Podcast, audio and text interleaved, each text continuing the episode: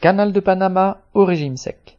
Le 24 août, l'autorité du canal de Panama a prolongé pour un an les mesures de restriction de passage.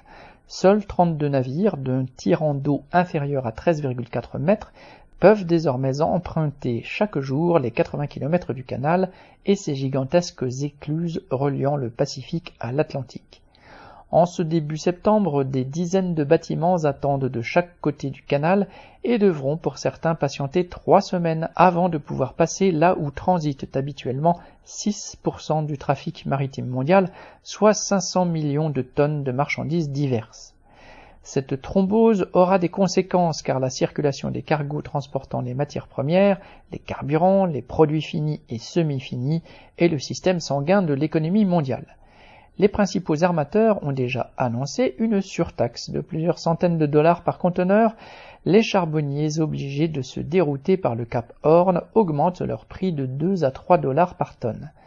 Le canal, ouvert en 1914 pour raccourcir de 10 000 km la route des bateaux reliant les deux côtes américaines, sert aujourd'hui essentiellement au trafic entre l'Asie et le port de New York. 40% des conteneurs américains y passent.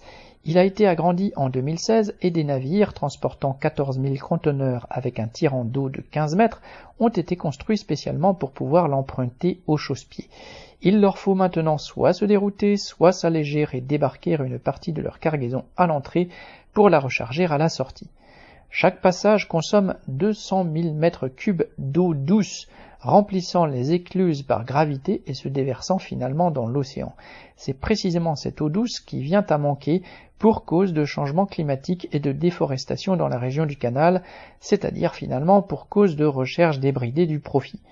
On manque donc d'eau douce pour boire et se laver, pour irriguer les cultures, pour refroidir les centrales nucléaires et désormais pour faire flotter les navires. En revanche, ceux qui présentent le capitalisme comme le dernier cri du génie humain ne manquent pas d'air. Paul Gallois